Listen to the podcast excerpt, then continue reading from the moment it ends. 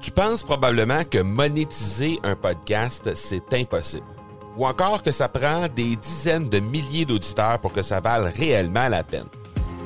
Et si je te disais que l'approche que les podcasteurs ont pour monétiser un podcast est complètement fausse? Et c'est aussi pourquoi seul le premier 1% des podcasts génèrent réellement des revenus. Mais qu'en est-il des plus petits? Des podcasteurs qui, comme toi et moi, n'ont pas des dizaines de milliers d'auditeurs pour attirer des gros annonceurs, mais qui ont une entreprise avec services ou produits à offrir. Comment ces podcasteurs peuvent-ils réellement générer des revenus avec leur podcast? Eh bien, c'est maintenant possible en utilisant une stratégie que j'ai appelée le podcast furtif. Cette nouvelle stratégie est inconnue encore de 99% des podcasteurs francophones à travers le monde, mais c'est la façon la plus efficace pour générer des ventes et des revenus à une vitesse éclair avec ton podcast, que tu aies déjà un podcast ou non. En quelques jours à peine, tu pourras mettre en place cette stratégie et commencer déjà à générer des revenus. Peu importe où tu en es dans ta stratégie podcast, tu ne dois pas manquer cette série de trois masterclass complètement gratuite. Passe par le academypodcast.com par oblique furtif. Son désir, aider les autres à optimiser leur existence. Mon invité du jour, c'est un homme d'affaires accompli, devenu millionnaire avant d'atteindre la trentaine, malgré une enfance pauvre et dysfonctionnelle. Je suis très heureux de te présenter Max Piccinini. Bienvenue sur l'épisode 232 de l'accélérateur. Mon nom est Marco Bernard, entrepreneur, consultant et formateur en podcasting avec plus de 100 000 auditeurs et plus de 300 000 dollars en revenus générés depuis son lancement, l'accélérateur, c'est le rendez-vous des entrepreneurs pour discuter marketing, vente et entrepreneuriat. On y discute avec les meilleurs entrepreneurs francophones au monde pour connaître leur parcours, leurs bons coups et leurs échecs, mais surtout leur stratégie de champion que tu pourras appliquer dans ton entreprise dès maintenant. Voilà plus de deux ans que je voulais recevoir absolument Max Piccinini sur mon podcast. Je l'ai rencontré dans une conférence de l'Académie Zéro Limite de mon bon ami Martin Latulippe en 2017 et je l'ai trouvé tellement inspirant sur scène. Il avait alors complètement transformé quelqu'un devant mes yeux directement sur la scène, tellement que je suis passé par euh, la table qu'il avait directement dans le hall d'entrée de l'hôtel où on était et j'ai acheté son livre Réussite maximum qui en est franchement une. Et aujourd'hui, ben, je suis vraiment, vraiment fier. Après plusieurs tentatives, on a essayé de bouquer ça de, de toutes les façons possibles pendant les deux dernières années et finalement, on a réussi à trouver une façon de tenir cette entrevue-là dans les derniers jours et je suis extrêmement fier de vous présenter Max Piccinini. C'est vraiment quelqu'un de hyper généreux, hyper euh, qualifié dans tout ce qu'il fait et vous allez découvrir, si vous le connaissez pas déjà, vous allez découvrir un homme euh, d'une générosité incroyable. Alors j'espère que vous allez apprécier cette entrevue, mais en fait j'en suis convaincu. Avant toute chose, je veux euh, vous rappeler que lors du dernier épisode, ben, on s'est entretenu avec Carl Roussel et on a parlé avec lui des offres high ticket. Si jamais tu sais pas c'est quoi une offre high ticket ou tu sais pas comment composer avec ça, ben je t'en dis pas plus. Jette un coup d'œil au dernier épisode, tu vas pouvoir découvrir vraiment tout cet univers là, tout cet univers des offres à haute valeur comme il le traduit si bien. Et je pense que tu vas vraiment apprécier le contenu qu'on a travaillé euh, lors du dernier épisode avec Carl Roussel. Donc tu te rends tout simplement au marcobernard.ca baroblique 231 pour euh, aller voir ce qu'on a fait avec Carl Roussel. Aujourd'hui, ben, tu vas découvrir Max Piccinini. C'est un brillant entrepreneur qui anime son propre podcast. Il va en parler d'ailleurs durant l'entrevue. On va euh, passer euh, quelques minutes à discuter de ça avec lui. Et toi, ben, si jamais tu te questionnes à savoir si le monde du podcast, c'est pour toi ou non en 2020, ben, j'ai une proposition à te faire. Tu peux tout simplement te rendre au marcobernard.ca baroblique. Ça me prend un podcast. Donc, marcobernard.ca C-A-M-E-P-R-E-N-D-U-N P-O-D-C-A-S-T. Ça me prend un podcast. C'est un groupe Facebook VIP dont la liste d'attente est officiellement ouverte. Donc, tu as juste à t'inscrire. Je vais te donner dans quelques jours une foule d'informations pour te permettre de statuer si jamais le monde du podcast est pour toi ou non. On va parler des avantages, on va parler des défis que ça représente, on va parler des outils à utiliser pour lancer le podcast. Bref, te permettre de te faire une tête sur ce format de création de contenu. Et si tu veux savoir si le podcast est un outil pour toi, ben c'est exactement l'endroit que tu dois être. Alors, c'est gratuit. Au plaisir de te voir là-bas, marcobernard.ca barre oblique, ça me prend un podcast. Aujourd'hui, je reçois un champion entrepreneur européen. Né à Strasbourg, Max Piccinini aide aujourd'hui les gens à débloquer leur potentiel, améliorer leur vie, booster leur business. Il est un expert de la transformation et de la croissance personnelle qui a aidé plus de, tenez-vous bien, 120 000 personnes jusqu'à maintenant. Merci beaucoup, Max, d'avoir accepté l'invitation de venir t'entretenir avec moi sur cet épisode. C'est super apprécié. Avec grand plaisir, Marco. Merci. Merci pour ton accueil. Max, d'abord, on va parler du petit Max. Dis-nous, ça arrive de où, Max Piccinini? Écoute, je suis né à Strasbourg, euh, troisième de quatre enfants. Euh, donc Strasbourg, pour parce que je sais que tu as, un gros following euh, du Québec, c'est à la frontière allemande, mais ça reste en France. Et au, pays du Riesling. Exactement, eh, absolument, du Gewürztraminer pour les gens qui s'y connaissent. Voilà. je prends, prends pas d'alcool depuis 5 ans, mais on va dire que c'est connu pour ça. Très belle ville pour le pour le marché de Noël. Et euh, donc, si j'ai grandi dans, on va dire, euh, il y avait forcément des bons moments dans mon enfance, mais je me suis rappelé aussi beaucoup de moments difficiles, euh, particulièrement avec l'éducation de mon père, euh, qui lui avait une éducation très violente, qu'il a reproduit chez nous. typiquement, il nous frappait à chaque fois qu'on faisait une au violon. Il nous a mis au violon à l'âge de 3 ans. Et dès que je faisais une faute au violon, j'en prenais une. Et donc, j'ai très vite perdu confiance en moi. J'ai très vite développé une basse estime personnelle. Et euh, donc voilà, j'ai grandi avec euh, cette éducation pas facile. Financièrement, c'était très compliqué dans la mhm. famille aussi. Et puis, euh, et puis voilà, quelque chose qui a vraiment marqué ma vie, ça a été le décès de mon père à l'âge de 14 ans, qui a vraiment m'a mis un électrochoc, euh, qui a vraiment pas été facile. Mais, mais ça m'a mis un électrochoc à quel point je comprenais à quel point la vie était précieuse parce que je venais de voir un membre de ma famille, mon père, la perdre. Et on a tendance à oublier ça en tant qu'humain, c'est que on a tendance à valoriser, à ne pas valoriser la vie, parce que tant que tout va bien, on n'en prend pas conscience. C'est un peu comme, ouais, effectivement. C'est un peu comme un, tout va bien, on a deux bras, deux jambes, tout va bien. Le jour où on est, je sais pas quoi, immobilisé parce qu'on s'est cassé le bras, d'accord, on se rend compte à quel point c'est une mhm. chance d'avoir les deux bras. Euh, les handicapés comprennent ça très très bien. Et donc c'est souvent quand on perd quelqu'un ou perd quelque chose qu'on prend conscience de sa valeur. Et trop de gens, euh, va dire, ne prennent pas conscience de la valeur de leur vie et d'un coup ils prennent conscience de jour où ils ont une maladie ou ils ont un proche qui décède. Donc moi j'ai appris cette leçon très rapidement à l'âge de 14 ans et j'ai vite développé cette philosophie de, de, maximiser sa vie, de vivre une vie sans regret, euh, de vivre une vie selon ses propres termes. Tu dis, euh, Max, que tu parles beaucoup de, du manque, tu parles beaucoup des choses qu'on peut perdre. Jusqu'à quel point, justement, le manque de, de le manque d'argent, le manque d'amour, euh, le divorce de tes parents, ça a teinté ton parcours professionnel aujourd'hui? Alors, je pense que ça peut soit nous détruire, soit ça peut nous construire. Euh, J'aime dire, on peut tout transformer. Euh, rien ne se gagne, rien ne se perd, tout se transforme, disait Lavoisier, qui apparemment était, si je me trompe pas, mhm. était, était canadien, québécois. Et, et c'est tellement vrai, c'est qu'on peut transformer la, la, souffrance en moteur, en motivation, en, en, en amour en fait.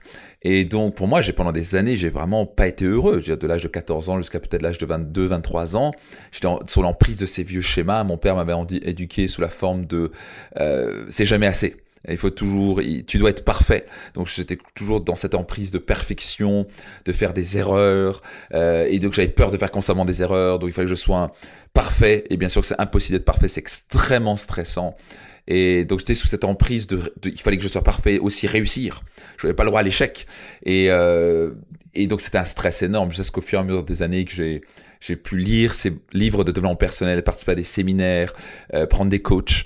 Ça m'a d'un coup, j'ai commencé à comprendre que j'étais sous l'emprise de schémas de mon passé, de peur de pas être mhm. aimé par mon père en général. Et j'ai commencé au fur et à mesure à pouvoir m'en libérer. Et euh, donc on peut clairement notre enfance, notre impact et notre passé a un impact majeur sur notre vie professionnelle. C'est évident parce que si on n'a pas peur d'échouer, on va constamment courir après je sais pas trop quoi pour prouver à je sais pas trop qui, mais c'est une forme de pas être aimé. Et donc, il faut que je gagne plus mhm. d'argent, il faut que je réussisse, quitte à sacrifier du temps avec ma famille, quitte à ne pas voir mon fils euh, aller à son match de finale de basketball, parce qu'il faut que je réussisse, il faut que je prouve. Et c'est ni queue ni tête, jusqu'à ce que potentiellement certains hommes se retrouvent dans une situation où la mère décide de divorcer, bah, son épouse décide de divorcer parce qu'elle a jamais été présent. Et d'un coup, ça a un impact. Tout ce qu'il a construit toute sa vie s'écroule parce qu'il a ce schéma qui court de toujours plus, plus, plus. C'est le fameux Anne qui court après une carotte qu'il n'aura jamais. Et moi, j'étais clairement dans ce schéma-là. Mais là, tu parles de. Euh, écoute, tu as perdu ton père à 14 ans. Ça, ça, ça veut dire automatiquement commencer à se poser des questions très, très tôt dans un parcours. Tu dis que tu as commencé à t'en sortir début vingtaine. Euh, jusqu'à quel point 14 ans, c'est jeune commencer à se poser ces questions existentielles-là? Ben, j'avais pas trop le choix. Euh, j'ai eu beaucoup de chance parce que ma mère, bah, à travers ce, ce, sorte ce malheur de la perte de mon père, de la, de la perte de mon père, j'ai ma livre, ma, ma, ma mère, pardon, m'a donné un livre qui s'appelle Comment se faire des amis de Dale Carnegie. OK. Et ça, c'est vraiment, ça m'a ouvert au développement personnel. Puis j'ai lu Réfléchissez, devenez riche. Et puis j'ai lu La magie de voir grand. Bah, tous ces vieux livres de l'an. Là, Max, on est, on est entre 14 et 22 à ce moment-là. Absolument. Donc, euh, j'ai commencé à l'âge de, bah, en gros, quelques mois, vraiment à l'âge de 14 ans, j'ai commencé à lire ces livres. Mhm. Et donc, et c'est là où j'ai commencé à pu apprendre, comprendre, bah, comprendre une chose essentielle. Ce qui n'est pas ce qui nous arrive qui compte, c'est la manière dont on y réagit. Et j'ai commencé à comprendre, je ne peux pas maîtriser ce qui m'arrive à l'extérieur. Ce monde extérieur, je, je suis pas en contrôle. Je suis pas en contrôle du temps. Je suis pas en contrôle de ce qu'on va me dire. Je suis pas en contrôle du fait que mon père soit décédé. J'ai pas été en contrôle du fait que bah, j'ai été frappé et humilié dans mon enfance.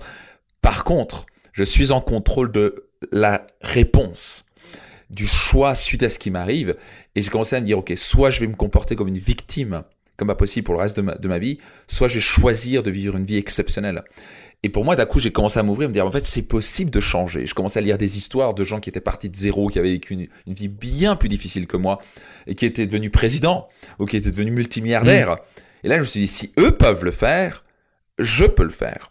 Et donc, mmh. d'un coup, je peux changer. Je peux soit utiliser le passé comme une excuse pour pas avancer, soit je vais l'utiliser comme un tremplin. Et donc, en effet, ces questions, bah, le décès de mon père, dont j'ai capté que la vie euh, vraiment était courte et que j'allais, on a tous, on va tous finir un jour de, cette vie. On n'a pas envie, mais c'est la vie, it's life. Et donc, mhm. en plus avec ces livres de talent personnel, ça m'a ouvert en effet sur les grandes questions philosophiques très rapidement, voire métaphysiques, à commencer à me dire c'est quoi le sens de ma vie? J'avais pas trop le choix. C'est un petit peu le la conséquence de choses, c'est en même temps un moment difficile et en même temps c'est ma mère qui m'a donné ce cadeau de m'ouvrir au développement personnel quand tu es arrivé début vingtaine, est-ce qu'il y a eu un, élément pivot? Est-ce qu'il y a eu un point, un point de bascule qui a fait en sorte qu'à un moment donné, tu te dis, OK, là vraiment parce que t'as pas t'as pas d'expérience d'entrepreneur dans ta famille sauf erreur. Y a pas tu t'as pas t'as pas de, de, de, modèle de role model à suivre dans ta famille. Donc qu'est-ce qui a été l'élément déclencheur que tu t'es dit? Parce que là on l'a dit en entrée d'épisode t'as aidé 120 000 personnes au moment où on se parle. C'était quoi le point de bascule qui dit ok je vais faire ça de ma vie? Alors le, premier élément ça a été euh, au fur et à mesure des années, donc j'avais quand même, euh, à l'âge de 21 ans, j'ai démarré mon premier business, qui était vraiment dans la, dans la distribution de produits de bien-être. Et ce qui était bien, on était clairement dans le marketing relationnel. Et moi, je me suis dit, ok, c'est parfait. Parce que je voyais mon frère qui avait un bac plus 7. Et voilà ce qu'il me disait en finance. Et il me disait, tu sais, euh, tous mes potes qui vont à la banque en ce moment, ils disent, tout ce que tu as appris, c'est la théorie, ça sert à rien. Théorie de Marx, de Keynes et tout ça. Tu vas tout reprendre de début, tu vas apprendre ce que c'est la vraie vie. Et là, je me suis dit, mais ça sert à quoi de faire un bac plus 7 au, bref, au, Québec, comme on dit ça, bref, c'est c'est une maîtrise ou un doctorat, ouais, doctorat euh, en université pour apprendre la théorie qui va jamais être appliquée. Donc moi, je suis quelqu'un de très pragmatique. Et puis j'avais lu euh, l'histoire de Bill Gates et de Steve Jobs. Et je me dit, bah bon, on n'a pas besoin de diplôme pour réussir. Et donc je me suis dit, bah, je mm. préfère prendre 5 ans d'entrepreneuriat, d'apprentissage, et j'en serais plus que 5 ans d'études qui sont théoriques. Et donc je suis lancé dans le marketing relationnel.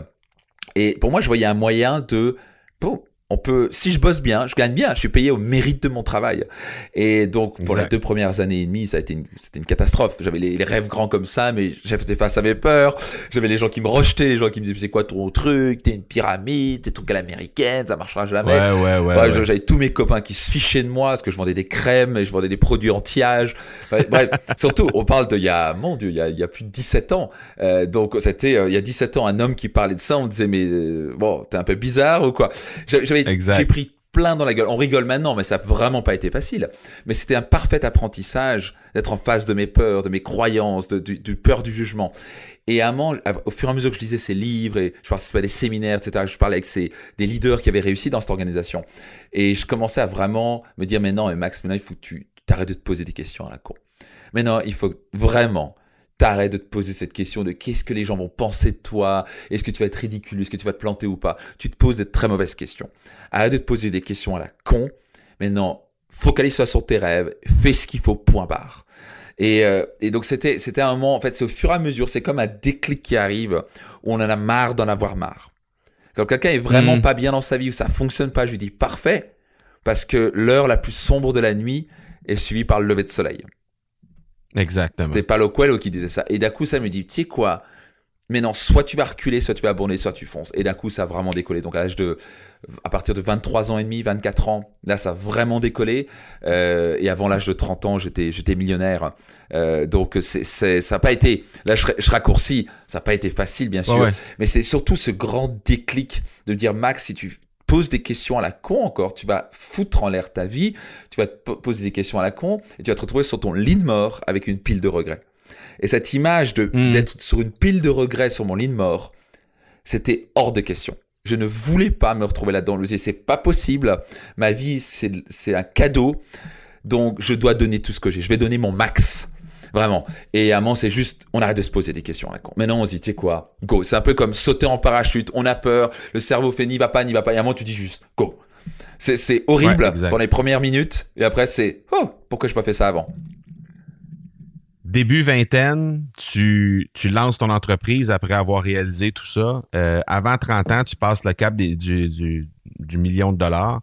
Tu as dû essuyer assez régulièrement des remarques euh, du style euh, pour qui tu te prends du haut de tes 20 ans de nous dire comment comment faire ma vie, comment comment je dois réussir. T'as as réussi quoi, toi, dans T'as dû essuyer ce genre de, de commentaires-là assez régulièrement. Ah, ben c'est clair. Surtout à mes débuts. C'est encore plus difficile parce que j'avais aucune crédibilité au début. Euh, quand j'ai démarré ma carrière mm. de coach après, euh, c'était différent parce que j'avais une crédibilité. J'avais réussi en affaires, j'avais cette confiance-là, j'avais littéralement réalisé, atteint tous mes objectifs, que ce soit au niveau de vitalité, de mon couple, au niveau de mon business.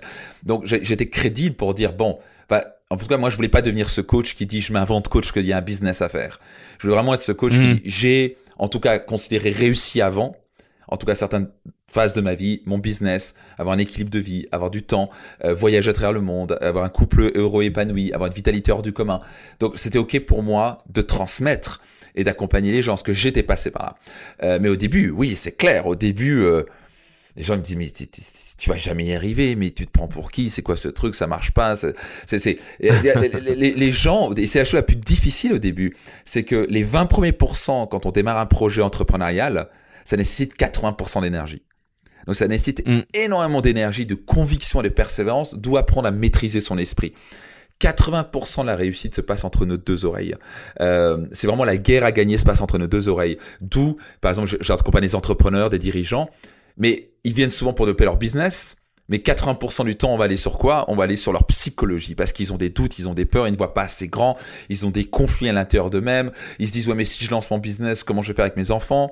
Donc ils ont ils ont plein de conflits qu'on doit absolument calmer, clarifier, prendre de la hauteur et enlever ces conflits-là, euh, surmonter ces peurs-là. Et moi j'étais en face de, ça. Donc oui, est-ce qu'on va avoir des gens qui vont toujours nous critiquer? Mais absolument. Pas ça, j'ai une règle d'or. Maintenant, plus de gens nous critiquent, le plus on est sur le bon chemin. Donc ça, ça, Exactement. Ça, c'est clair. On va revenir pour les barrières juste un peu après, mais j'aimerais discuter avec toi de. Tu dis, début vingtaine, j'avais, euh, je lisais des livres, j'assistais à des séminaires, je me suis bâti moi-même à partir de tous ces outils-là, ces ressources-là qu'il y avait autour de moi.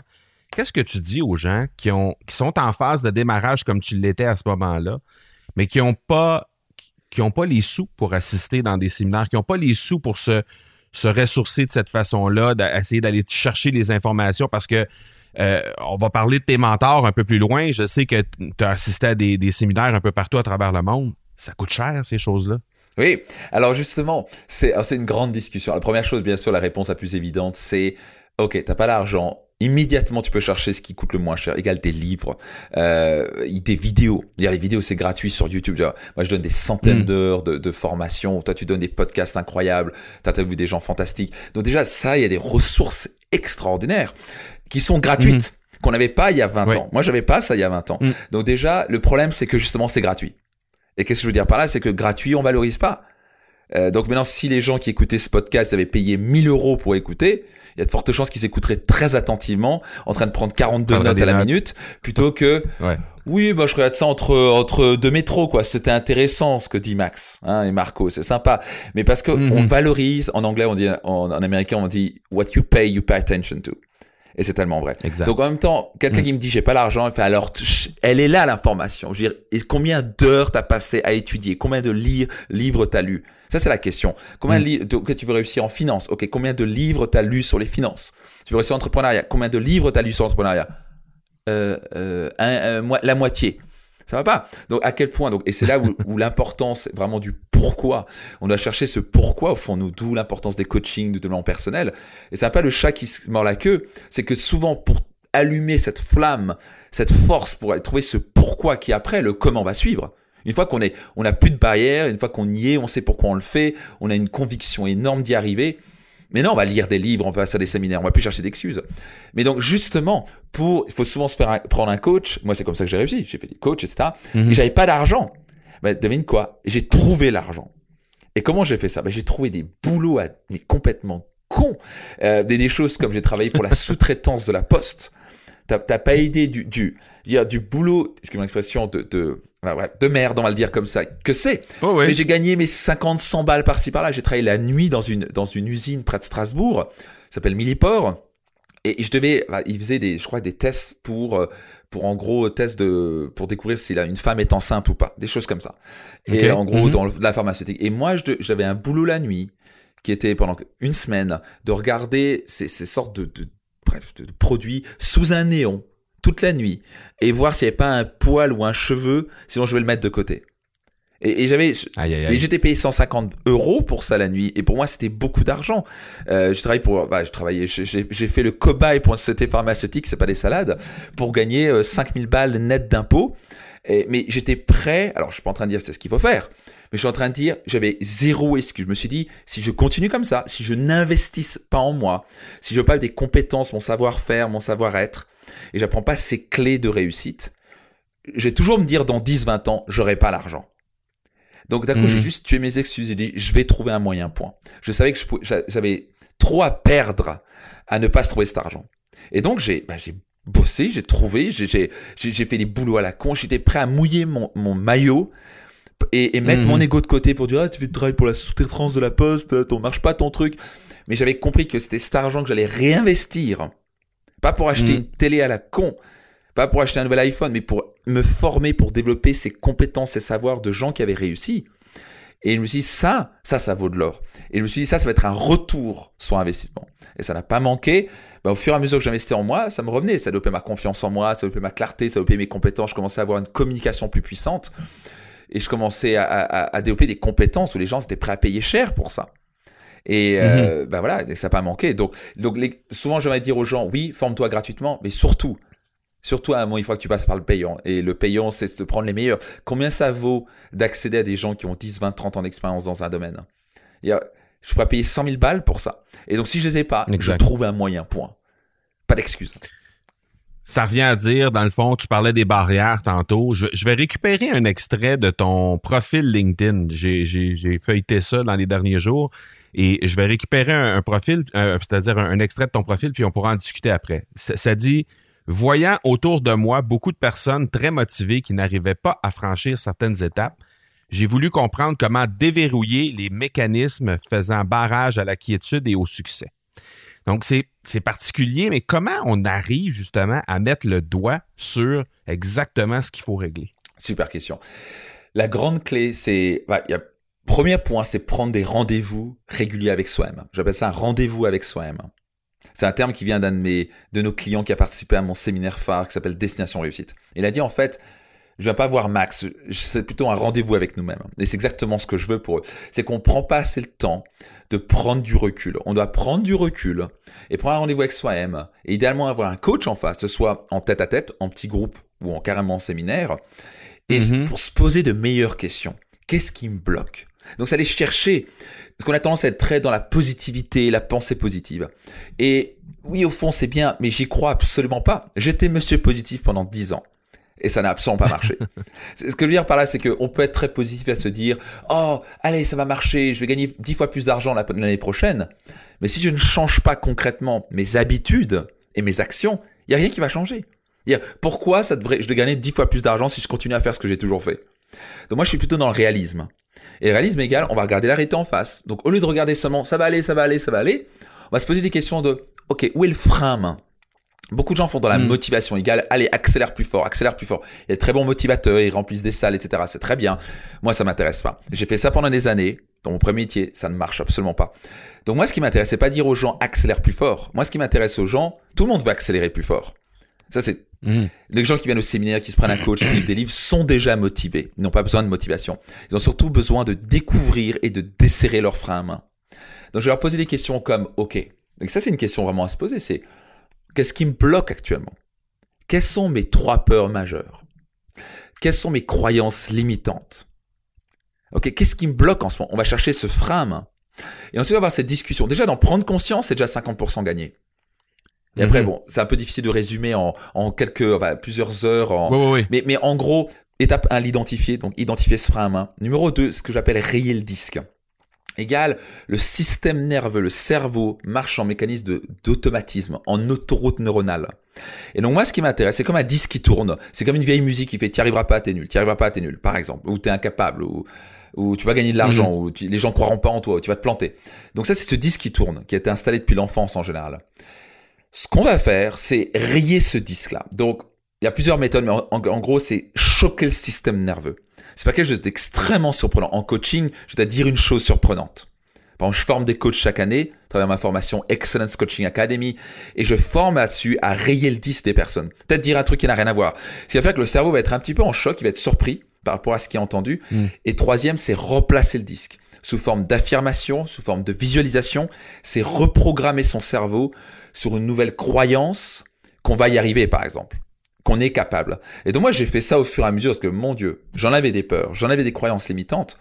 avec ce process en trois étapes, au fur et à mesure, j'ai commencé à, en quelque sorte, reprogrammer mon esprit à croire ce que je voulais croire et à enlever ces conflits-là. Donc, voilà pour faire simple, mais c'est vraiment ce qu'on mhm. pratique chez nous. Donc, tu le fais ça, tu dis idéalement avec un coach ou avec un mentor devant soi, j'ai entendu à travers les multiples publications que tu, que tu fais, notamment sur ta chaîne YouTube qui est vraiment euh, super, euh, que tu as investi plus de 500 000 euros à te développer toi-même à travers ta vie jusqu'à maintenant. C'est euh, dans ma carrière, oui, absolument. Dans ma carrière, j'ai investi plus de 500 000 euros en, à me former. J'ai investi en, moi. En coach, en développement. Absolument. La plupart des gens investissent dans leur business, mais ils investissent pas en eux. C'est quand même ridicule. Hmm. Pour un chef d'entreprise, il est la limite de son business. Donc, lui, il veut mhm. développer son business, mais lui ne progresse pas. Lui n'investit pas en lui. Ça va pas fonctionner. Donc, nous sommes tous à la limite de notre vie, de notre business, de nos résultats. Donc, le meilleur investissement qu'on puisse faire, c'est d'investir en nous. Donc, aller chercher des mentors, que ce soit pour, pour, pour nous aider sur notre psychologie, croire en nous, apprendre des choses sur le couple. Euh, ça peut être le business, bien sûr, le marketing, tout ça. Donc, oui, plus de 500 000 euros investis dans ma carrière. Et mon Dieu, ça a été rentabilisé euh, fois, fois, fois 100, sans problème. Voilà. Ma question est la suivante, parce que je comprends que c'est pas l'ensemble des gens qui nous écoutent aujourd'hui qui ont 500 000 euros au moment où on se parle à, investir dans leur développement personnel. Ça peut venir avec le temps. Et je comprends que toi non plus, tu n'as pas investi ça avant même de commencer à, au fur et à mesure, absolument. ta business. C'était au fur et à mesure. Donc, euh, mais au point où tu en es présentement, comment tu arrives à choisir ton mentor? C'est c'est euh, c'est pas facile. Euh, donc Comment on choisit ça C'est ce dont on a plus besoin en ce moment. Euh, J'ai envie de dire, le numéro un, c'est les valeurs. Et le mentor, ça va être vraiment, ok, à qui j'ai envie de ressembler? Est-ce qu'il y a quelqu'un qui a déjà, je parle bien de mentor, hein. coaching c'est différent encore. Et souvent, moi par exemple, je fais mentor et coach. Ça dépend. Mais par exemple, un mentor, c'est quelqu'un qui a déjà beaucoup d'expérience et qui a déjà réussi ce que je veux réussir. Et donc un mentor, c'est quelqu'un qui va me dire, ok, donc par exemple pendant une période de ma vie, c'était ok, j'ai vraiment envie de développer plus ma partie coaching. Je sens que je suis un bon coach, mais je vais devenir un extraordinaire coach. Donc, qui sont les meilleurs coachs Et donc, je suis formé, je suis allé me former, j'ai investi, je rejoins leur mastermind ou ce que tu veux, leur meilleure formation. Et parfois, c'était 15 000, parfois, c'était 100 000. Enfin, c'était, c'était des montants assez importants. Mais donc, c'était, je me dis, OK, eux, ils ont 30 ans d'expérience. Ce mhm. serait con de pas gagner cette expérience en quelques jours, quelques semaines. Ils vont me donner leur best of the best immédiatement. Et donc ça, pour moi, le, temps vaut plus que de l'argent. Si je veux y arriver par mhm. moi-même, je vais mettre 30 ans. Pourquoi pas gagner ça en 3 mois? Et puisque le temps est tellement précieux et qu'on n'a pas envie de gaspiller son temps, comment, comment moi je choisis un mentor C'est OK, qui a réussi ce que je veux réussir? Comment je peux trouver un mhm. moyen pour me rapprocher de lui gratuitement, si possible, mais en général c'est un peu plus compliqué, soit en investissement, clairement. Et donc, est-ce qu'ils ont une formation? Est-ce que je peux avoir un coaching avec eux? Est-ce que je peux avoir un rendez-vous avec eux? Est-ce que je peux avoir un dîner avec eux? Est-ce qu'ils ont un mastermind? Quoi que ce soit. C'est ce genre de choses que je vais recommander, c'est aller chercher des gens avec qui vous voulez ressembler, qui ont déjà atteint un certain niveau de réussite. Et souvent, ça ne va pas avoir un mentor, on va en avoir plusieurs, ça dépend de sa carrière. As-tu un truc à donner aux gens qui veulent justement prendre contact avec ces gens-là? Pour euh, éventuellement peut-être avoir une discussion, ne serait-ce que, tu sais, parce que comme tu dis, peut-être ces gens-là ont des programmes, peut-être qu'ils ont des masterminds, etc. Je sais que c'est ton cas aussi. Euh, les gens qui veulent amorcer, déjà faire un pas vers cette personne-là pour éventuellement peut-être euh, acheter ou, ou, aller vers eux pour, pour un coaching ou pour un mastermind. As-tu un truc pour donner aux, gens là, qui, qui, peuvent entrer en contact avec ces Alors, il y, a deux, y a deux conseils. Si c'est quelqu'un qui, qui ne donne pas de formation, on va dire c'est un homme d'affaires à succès, mais qui qui n'est pas dans, le truc de former, par exemple. C'est pas, c'est pas sa passion. Ok, bah, première chose à lui dire, c'est qu'est-ce que je peux apporter à cette personne? Euh, c'est pas arriver qu'est-ce que je peux prendre, c'est qu'est-ce que je peux donner à cette personne? Et parfois les gens disent mais j'ai rien à donner. Je fais ok, est-ce que tu peux donner ton sourire, ton enthousiasme, ta joie de vie Est-ce que tu peux donner ton écoute?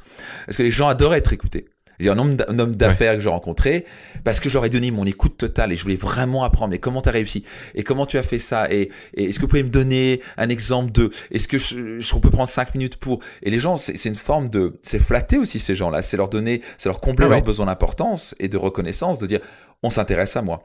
Je suis bluffé le nombre de gens qui viennent à moi, qui me posent pas en fait de questions. Et des gens qui, qui, en fait, ils veulent juste faire bonne impression devant moi. Mais ça, ça marche pas. Le vient de dire, tu sais, j'ai fait ça, j'ai fait ça, j'ai fait ça, j'ai fait ça. Ça, c'est tout le monde s'en fout de ce que vous avez fait. Donc, si tu veux apprendre de la personne, première chose, c'est écouter. Et donc, on peut donner on peut se rapprocher de quelqu'un à condition d'apporter de l'écoute, de la bienveillance, du rire. Parfois, c'est de la jeunesse, si on est jeune. Parce qu'on va voir, est-ce que cette personne qui a 60 balais, 60 ans, peut-être que bah, ça va lui faire plaisir d'être avec les jeunes.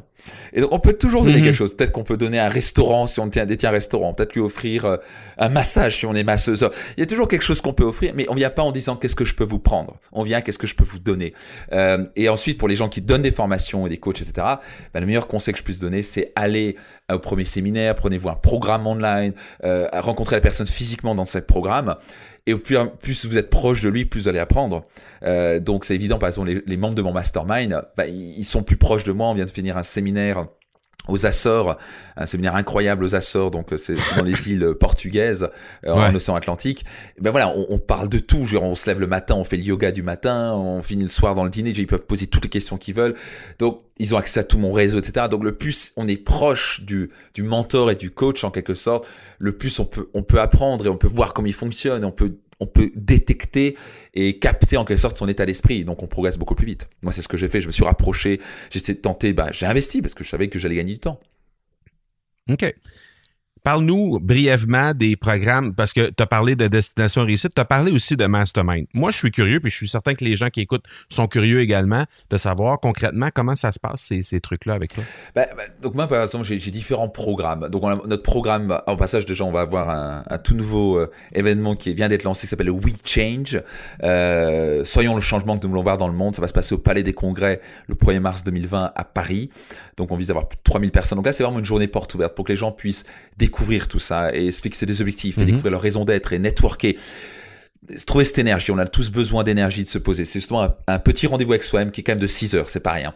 Et ensuite, mon séminaire phare s'appelle Destination Réussite.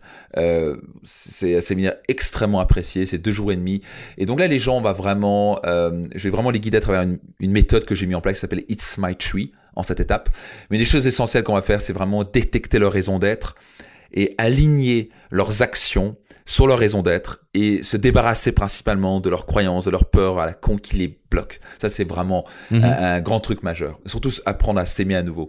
Et donc, euh, après, on a différents programmes, Life Max, Finance Max, Business Max, qui sont vraiment des programmes sur les, sur les relations, le business et finances. Euh, Life Max, c'est vraiment le séminaire le plus apprécié sur le couple, qui se passe euh, au sud du Portugal, un endroit absolument magique. Et le séminaire est magique. Et finalement, le Mastermind, en effet, donc c'est un, un séminaire, enfin, c'est un programme où tous les gens, déjà, ils ont accès à tous mes programmes. Mais ils ont aussi, on va dire, on fait des tables rondes. Donc deux fois par an, on se retrouve deux fois, deux jours. Et c'est vraiment une table ronde où c'est une série de questions, une vingtaine de questions à leur poser. Ils viennent carrément avec leur bilan, ils viennent carrément avec des questions très spécifiques, mais ont surtout comment on peut les aider au mieux? Donc ils se préparent énormément, chacun passe l'un après l'autre, et on est tous là de manière bienveillante, mais aussi de manière très ferme à vouloir aider la personne. Et en plus de ça, on a un séminaire par an de cinq jours assez incroyable dont ça se passe. Le prochain va être euh, en île Maurice. Et donc on fait voilà des voyages incroyables. Donc en plus des séminaires, des deux roundtables, on a des appels réguliers. Ils ont accès à mes coachs. Enfin ils ont c'est vraiment un package complet d'accompagnement pour entrepreneurs et dirigeants euh, pour vraiment passer leur business, mais surtout leur vie au niveau supérieur. Je veux vraiment être certain qu'ils gagnent beaucoup d'argent, mais qu'ils soient surtout heureux sur le chemin. Donc, ces gens-là ont un accès. quand tu parlais tantôt d'accès privilégié aux au mentors, aux coachs, ils ont un accès privilégié à toi ah sur une base régulière tout au long de l'année, en plus des, des événements. Absolument, ils peuvent me contacter à tout moment. Donc déjà, on se voit suffisamment, mais si on besoin d'un d'une urgence, quoi que ce soit un besoin, on se cale un appel, je réponds 72 heures et on se fait un appel, un coaching d'une heure, une demi-heure, ça dépend de, du, besoin. Donc je suis vraiment totalement présent avec eux et toute notre équipe est vraiment autour de, notre mastermind. Déjà on accompagne nos clients, mais le 3M, Max Mastermind, oui, c'est, c'est, euh, ils ont vraiment le full euh, accompagnement et puis on a un taux de réinscription de 90%. Donc les gens sont plutôt satisfaits de, ce qui se passe dans mastermind. Excellent. Tantôt, tu parlais de euh, approcher les gens en leur demandant d'abord ce qu'on en fait, en se demandant nous-mêmes ce qu'on peut leur donner. Alors, je ne sais pas si, ben, sûrement que les gens sont en train de réaliser la chance que moi j'ai aujourd'hui de pouvoir te poser des questions. Et c'est, je pense que le podcast, c'est une des choses qui peut être très, très, très intéressante à, animer un podcast, c'est-à-dire qu'on a accès à des gens qui sont qu'autrement on n'aurait pas accès, mm. comme je suis en train de le faire avec toi. Et puis j'aimerais ça qu'on parle de la stratégie derrière ton podcast, un podcast qui a, été lancé le 6 mars 2019 qui s'appelle Leader.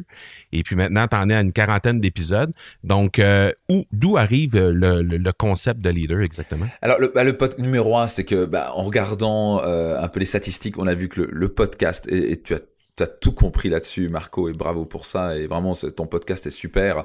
Euh, vous avez de la chance d'écouter le, podcast de Marco. Et euh, donc, clairement, le podcast monte en puissance. Euh, on, voit les statistiques. Tout le monde suit mon podcast. en tout cas, il faut s'y mettre. Raison très simple, c'est que on peut écouter pendant qu'on fait quelque chose d'autre. On peut aller au travail, être dans mhm. la voiture et on peut écouter un podcast. Euh, donc c'est une tendance qu'on a vu qui était, qui était explosive. Donc ce serait un peu dommage de pas surfer cette tendance-là. Donc il y a l'audio. L'audio, on est un petit peu euh, peut être aux toilettes en train d'écouter son podcast, quoi. Qui sait Peut-être les gens nous écoutent aux toilettes en ce moment ou dans une cuisine. Possiblement. donc, et clairement la stratégie derrière, c'était ok. On a, j'avais vraiment euh, tout ce qui est avec Facebook, c'était plutôt grand public et euh, LinkedIn est plus professionnel. Et là je me suis dit ok, on va avoir peut-être un angle encore plus business entrepreneurial Et donc vraiment, le podcast leader, c'était vraiment pour créer une, ouverture sur mon plus carrière et business. On était très développement personnel et on, y est toujours et on est très leader sur le marché, on est très présent sur le marché. Et donc, on voulait ouvrir là-dessus sur le côté plus professionnel. Et donc, leaders sont en effet euh, c'est des interviews, euh, c'est des passages de mes séminaires, euh, et on tente de donner bien sûr un maximum de valeur, comme toi tu le fais, Marco. Et donc vraiment la stratégie, ça a été de d'aller chercher ce segment, bah déjà surfer une vague qui en demande le podcast. Numéro 2, aller chercher mhm. un segment additionnel qui est la partie entrepreneuriale et business et carrière. OK. L'avatar, donc, de ce podcast-là, c'est euh, essentiellement des gens qui sont déjà en affaires? Alors, entrepreneurs ou des gens qui veulent s'en en affaires et aussi ça peut être des dirigeants, des gens qui sont managers d'entreprise. On est vraiment là-dessus. On est dans le monde du, du business, quoi, en quelque sorte. Tout à fait. OK. Est-ce est que tu t'es euh, initialement, lorsque ça a été lancé, est-ce que tu t'es fixé des objectifs en lien avec euh, que ce soit la monétisation, que ce soit les statistiques, que ce soit peu importe. Est-ce qu'il y avait des est-ce qu'il y avait des objectifs à la base euh, dans ton projet Alors c'est une super question, Marco. Euh, je vais être sincère, on a, je, je, suis pas encore très bon là-dessus. Tu dois être bien meilleur que moi, et je sais que je devrais le faire. et je le fais, je suis très sincère. Donc je le fais sur toutes les autres plateformes, c'est encore nouveau pour nous. Donc oui, clairement, on a un objectif euh, euh d'avoir un moment, euh, d'avoir 100 000 downloads à chaque, épisode. On a ça, mais on est, on est, et pourtant, je sais que l'enseigne, mais c'est juste que on, le fait partout. Pas de casse, on le fait pas encore. Donc clairement, c'est bien. Merci de me le rappeler. Je vais renvoyer ça à ma, responsable marketing, de dire on doit mesurer plus ce podcast. Donc oui, Idéalement, c'est clair, on devrait mesurer toutes les semaines le nombre de downloads, le nombre de views, etc. Euh, donc c'est c'est pas fait chez nous pour l'instant, j'avoue. Euh, et voilà, donc euh, même si je le fais partout et je l'enseigne, ce, ce, principe de, de, mesurer. Donc je dis souvent, les amateurs supposent, les professionnels mesurent. Bah tu vois là, je suis encore amateur dans le podcast, je suis nouveau dedans et on va dire ça fait quelques mois et donc c'est pour ça que ça marche, ça marche fort. On est quand même dans le top 10 carrière sur iTunes, euh, mais on devrait mesurer beaucoup. Donc je sais que sur quelle position on est mais on devrait beaucoup plus regarder ça et mettre en avant. Donc maintenant, on a des stratégies pour booster ça beaucoup plus sur LinkedIn. Euh, on lance régulièrement sur notre newsletter. Donc on, mais on devrait beaucoup plus mesurer. C'est un bon point. Mais tu sais quoi, Max, il y a beaucoup, beaucoup, beaucoup de gens. En fait, la majorité des gens démarrent leur podcast sans nécessairement avoir des objectifs là-dessus. Moi-même, au début, j'ai lancé ça par passion. Je me suis dit, OK, on y va. Euh, euh, ça s'en vient. Je voyais la vague s'en venir. J'ai dit, OK, on y va.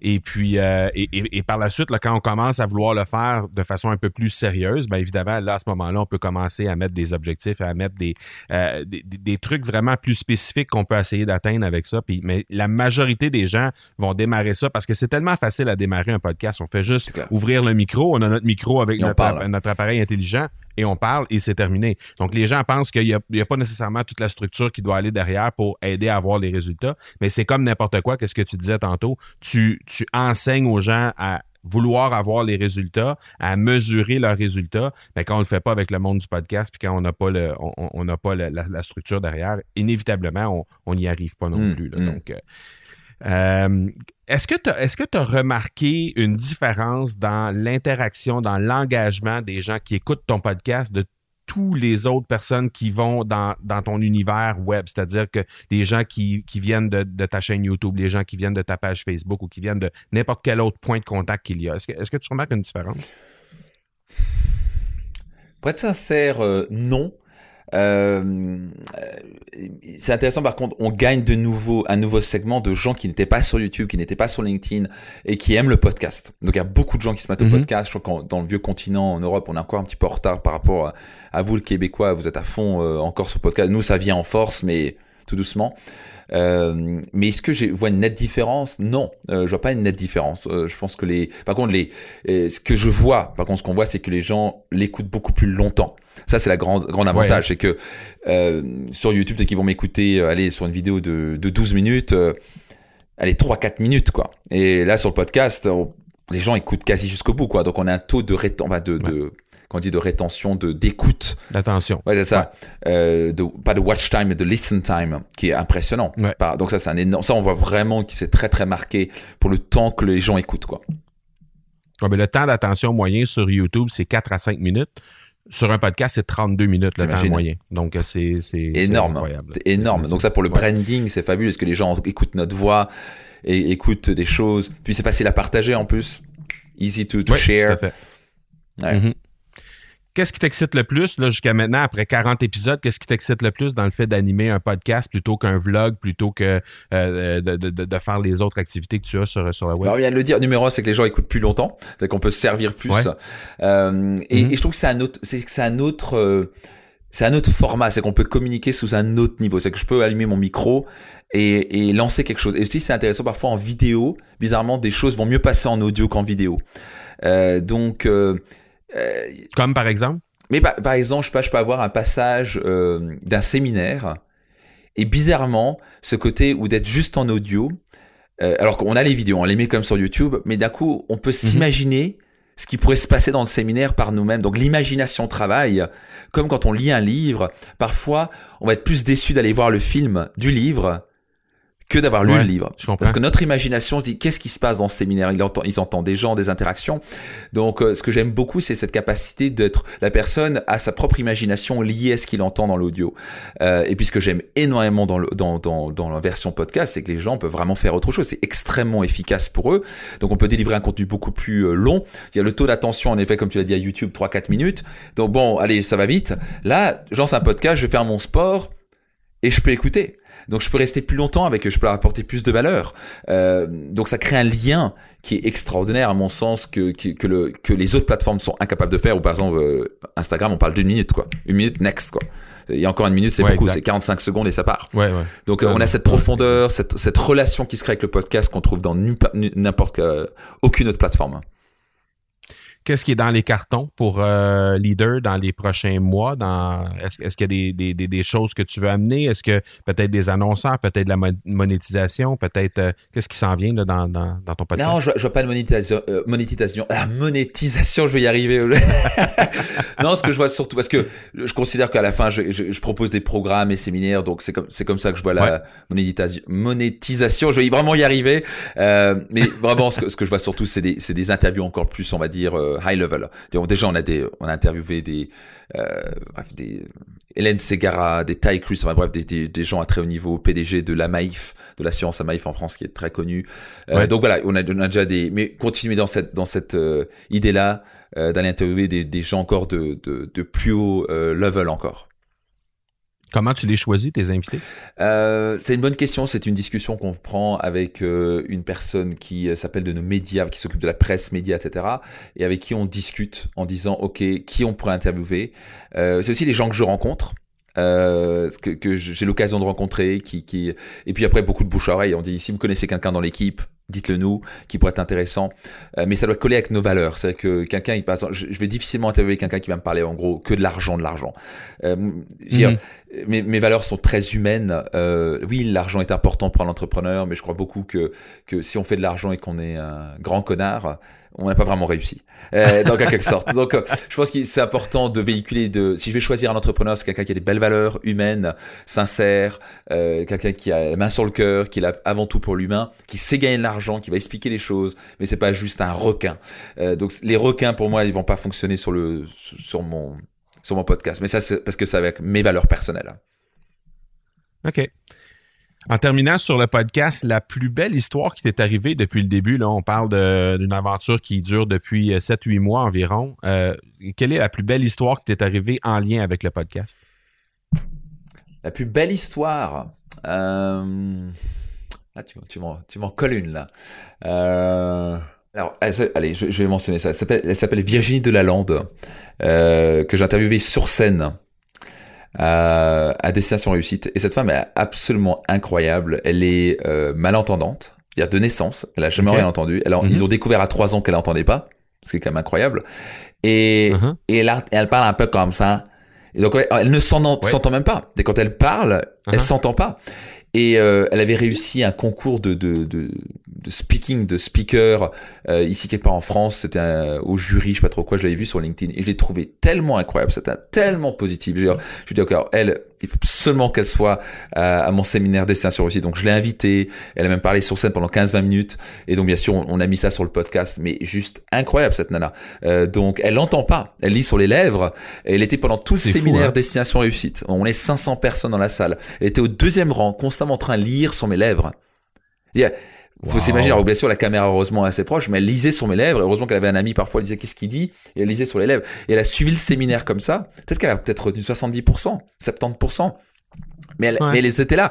Et pas une fois elle a râlé. Et elle était avec une énergie positive. Elle a raconté son histoire. Donc probablement une des plus belles rencontres. Pour moi, c'était Virginie Delalande, qui est juste une femme. euh, bah, une fois qu'on l'a écoutée, on se dit zéro excuse. J'ai pas le droit aux excuses, j'ai pas le droit de me plaindre.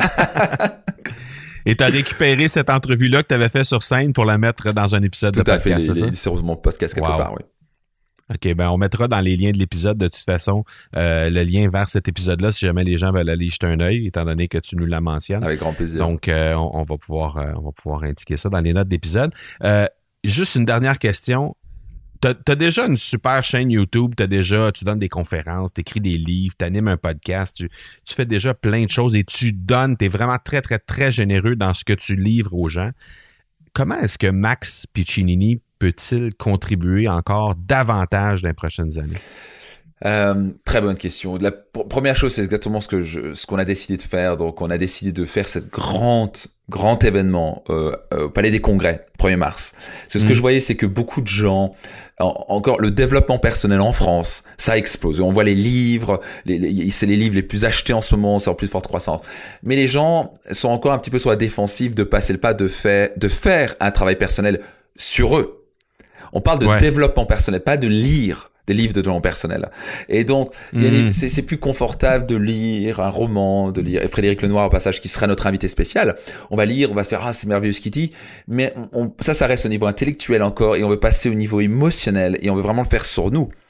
Et donc, c'est pour ça que je me suis dit, OK, là, je dois vraiment lancer cette initiative. Si je veux vraiment créer un impact majeur, c'est permettre d'avoir un pont plus facile parce qu'avant, c'était séminaire directement de trois jours. Et ça, dans le monde francophone, bah, dans le monde européen, on va dire, on a un peu plus du mal déjà. Aller dans une salle de séminaire, oulala, là là, c'est un peu à l'américaine.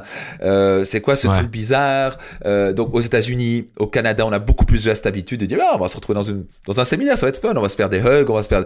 En France, c'est, oula, des hugs, c'est quoi, c'est une secte, c'est quoi ce truc? C'est absolument incroyable. Donc, si vraiment passer un impact, c'est vraiment créer cet événement où on va, pendant une après-midi, il n'y a pas d'excuse, les gens peuvent venir, ils peuvent découvrir, ils peuvent goûter, ils peuvent comprendre que c'est bien de lire des livres, des romans, de parler de développement personnel. Mais il y a un monde entre en parler et le faire. Et je les amener vraiment à prendre leur courage à deux mains et faire ce travail personnel et casser cette barrière de si je fais du développement personnel, c'est pas que j'ai un problème. C'est juste que je veux devenir meilleur. C'est un choix intelligent, c'est un excellent investissement. Et donc, les permettre de faire découvrir et le faire tester l'expérience de ce que c'est le mhm. développement personnel pour une après-midi. Et après, ils feront leur choix s'ils veulent continuer ou pas. Et numéro 2, clairement, pour impacter encore plus, c'est aller sur l'international. Donc c'est prévu en 2020 c'est de vraiment aller sur l'international et de, de, toucher plus de monde sur le marché européen, même, euh, même américain ou le, le monde entier. Ce sera en anglais. Euh, mais je me dis pourquoi mhm. juste réserver ça au monde francophone? Il y a aussi des gens merveilleux qui parlent anglais. Ben oui, tout à fait. T'as raison.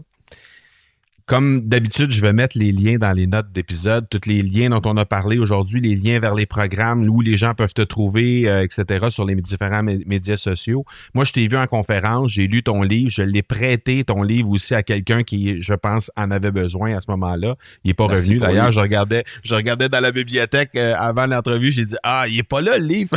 Mais bref c'est correct. La personne me l'a pas donné, ça veut dire qu'elle est en train de, le consommer, donc c'est parfait. Euh, pour moi, tu es vraiment un modèle d'inspiration. Quand je t'ai vu sur scène, tu avais justement invité quelqu'un sur scène que tu as transformé sous mes yeux sur la scène. Ça a été vraiment une révélation pour moi. Donc, euh, merci beaucoup d'avoir accepté cette, cette, euh, cette, invitation pour, pour le podcast. C'est super apprécié. Avec plaisir. Et puis, j'espère pouvoir te recroiser très bientôt. Est-ce qu'on te voit au Québec bientôt? Écoute, c'est pas encore prévu. Euh, nous allons avoir un bébé euh, d'ici même pas un mois avec euh, mon, ah, mon épouse. Merci. Donc c'est notre premier, un petit garçon. Et donc dû, à ça, bah, forcément pour tous les parents qui connaissent ça, les, les, les, nuits vont être plus courtes, le timing va être un peu différent. Je voudrais réorganiser mon agenda. Suite à ça, oui, c'est prévu. Je sais pas quand, mais on, ce sera prévu de venir au Québec. Vous êtes tellement sympathique. donc je sais pas quand, mais ouais, dans les dans les prochains mois et années, clairement vous, vous allez me voir au Québec. Alors, pour avoir passé par là quatre fois, j'ai quatre filles, moi. Euh, je comprends que tu puisses pas nécessairement planifier très longtemps à l'avance au moment où on se parle. Merci, ça, ça, ça confirme qu'il faut pas que je sois trop positif sur la planification de mon agenda l'année prochaine. Hein. Exactement, exactement. Merci beaucoup, Max, puis on se reparle bientôt. Avec grand plaisir. Merci, Marco. À bientôt. Ciao. Quelle entrevue ça faisait extrêmement longtemps que je voulais le présenter à ma communauté, Max Piccinini. Je savais que son histoire, je savais que son parcours serait extrêmement inspirant, que euh, je pense que tu n'auras pas été déçu par cette entrevue-là. Je pense que définitivement, ça a été quelque chose qui, euh, ça a été une histoire qui va probablement te servir énormément dans ton propre parcours d'entrepreneur. Et euh, évidemment, sur l'accélérateur, on reçoit toujours des entrepreneurs qui, comme Max, sont super inspirants à leur façon, chacun à leur façon, évidemment. Donc, si tu as apprécié, ben, j'ai un petit service à te demander n'hésite pas à t'abonner sur l'accélérateur en utilisant simplement le bouton euh, d'abonnement qu'il y a dans euh, la plateforme d'écoute que tu utilises. Et euh, pourquoi pas laisser un commentaire, simplement un commentaire peut-être sur l'épisode que tu viens tout juste d'écouter, un commentaire dans la plateforme en question, dans la plateforme d'écoute que tu utilises. Question que les gens puissent savoir un peu à quoi s'attendre lorsqu'ils s'abonnent sur l'accélérateur. La semaine prochaine, au prochain épisode, on va avoir avec nous Pierre-Luc Delille. On va parler de SEO en 2020. On a toujours tendance à penser que le SEO, ça commence à s'essouffler, qu'à un certain moment, on commence à tourner en rond dans ce sujet-là, mais il y a des nouveautés qui s'en viennent en 2020 et on veut en apprendre plus avec euh, euh, Pierre-Luc Delille de Delisoft. Donc, encore une fois, très, très hâte de vous le présenter. On se donne donc rendez-vous mercredi prochain. D'ici là, soyez bons, soyez sages. Et je vous dis ciao!